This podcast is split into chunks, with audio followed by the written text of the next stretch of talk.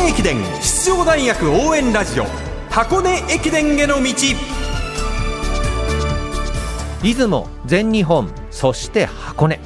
学生三大駅伝すべてを実況中継する文化放送ではこの箱根駅伝への道でクライマックスの箱根駅伝に向けて奮闘するチームを応援そして紹介してまいります。ナビゲーター柏原隆二さん文化放送土井平アナウンサーです。よろしくお願いします。よろしくお願いします。よろしくお願いします。今日は前回総合2位創価大学の特集。はい。前回大会これは初優勝いくだろうと。あの9区終了時点で3分以上の差があって、ね、これはいくかなと思ったんですが思わぬ劇的な展開で幕切れをするという。最後今日はその創価大学榎木和孝監督と10区を走った小野寺祐希選手のインタビューをお届けします、はい、まずは創価大学を指揮して3年目榎木監督です。前回大会創価大学はアンカー区間で駒澤大学に抜かれ惜しくも初優勝を逃した形になりましたがそれまでの最高順位だった9位を大きく上回る総合2位準優勝という結果を収めました。榎木監督は前回のレースをどのように捉えているのでしょうかまあ、創価大学はもともとが、まあえー、高校生の入ってくるレベルっていうのが、えー、トップレベルの選手たちが入ってくる、えー、大学ではなかったので、まあ、育成のチームとしてしっかりと、えー、箱根駅伝で戦うっていうところを、えー、掲げて1年間取り組んだ結果が、えー、箱根駅伝の準優勝っていうところでしたのでそれがまあ達成することができてえー、一つ大きな自信を得たっていうふうに、えー、思ってます。じゃあそこでチームがこうなんか満足したような雰囲気ではなくてよりこう前向きになったような印象ですか？そうですねあの目標は達成したんですけどもやっぱり最後勝ちきれなかったっていうところに課題が残りましたのでやっぱり目指すからには頂点を取らなきゃいけないっていうチームの雰囲気にもなりましたしまた準優勝したことで今までやってきたことがやっぱり間違ってなかったっていう証明にもなりましたので、まあ、そこを一つの基準として、えー、さらに上を目指すっていうところで、チームでまた新体制でスタートを切りました。まあ、勝ちきれなかったという話ありましたけれども、やはりあの10区の小野寺選手、そのレースを終えた直後のその小野寺選手の様子っていうのはどうだったんですか？そうですね、やっぱりここまで、えー、小野寺のところまでトップで持ってきて、えー、そのままの順位をキープできなかったっていう部分に対しては小野寺自身も申し訳ないっていう気持ちでいっぱいだったと思うんですけども、まあ、周りの選手たちがやっぱり小野寺一人のせいじゃないっていうところやっぱりチームの課題としてやっぱそこが、えーと、優勝のテープを切れなかったっていうところを、えー、共有しながらまた新たにスタートを切ろうというところで、まあ、小野寺自身も、えー、そこの、えーまあ、選手からの声かけをきっかけに、えー、また大きく成長することを誓ったっていうところですね。うん。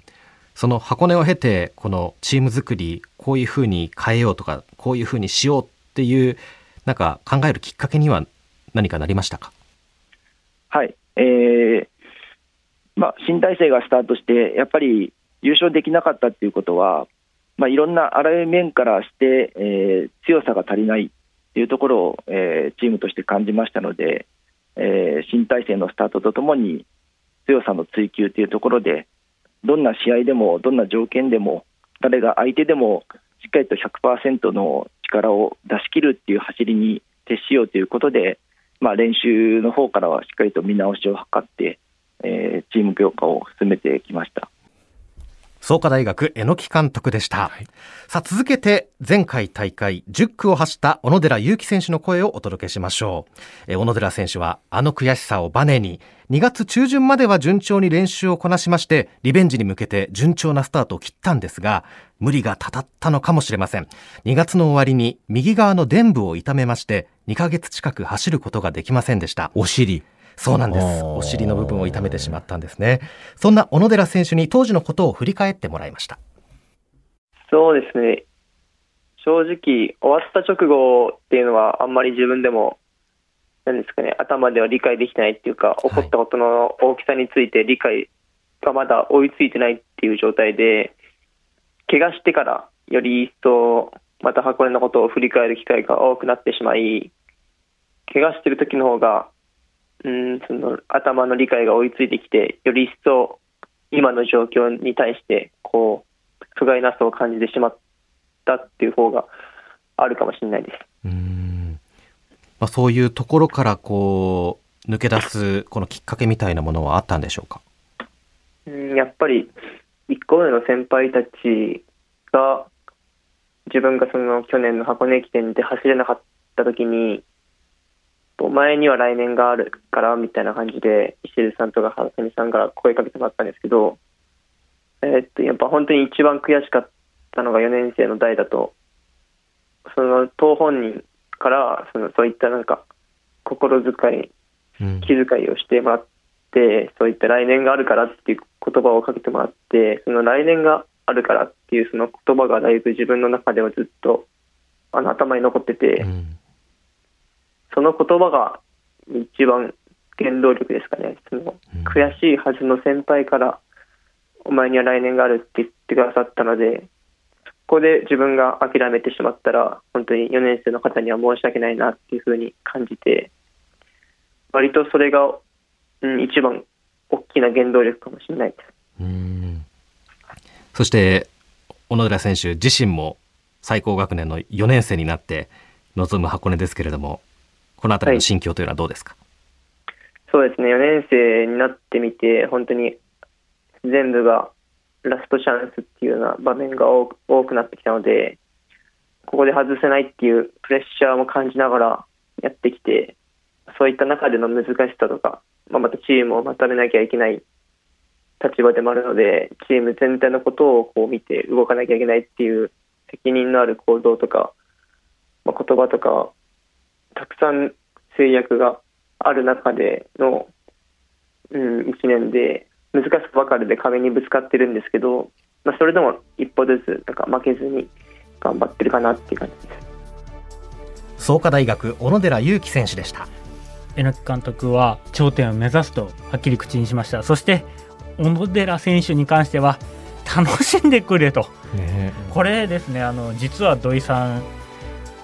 当日のインタビューで顔が引きつってるっていうことを言ってたんです、うですね。ンラインのインタビューだった。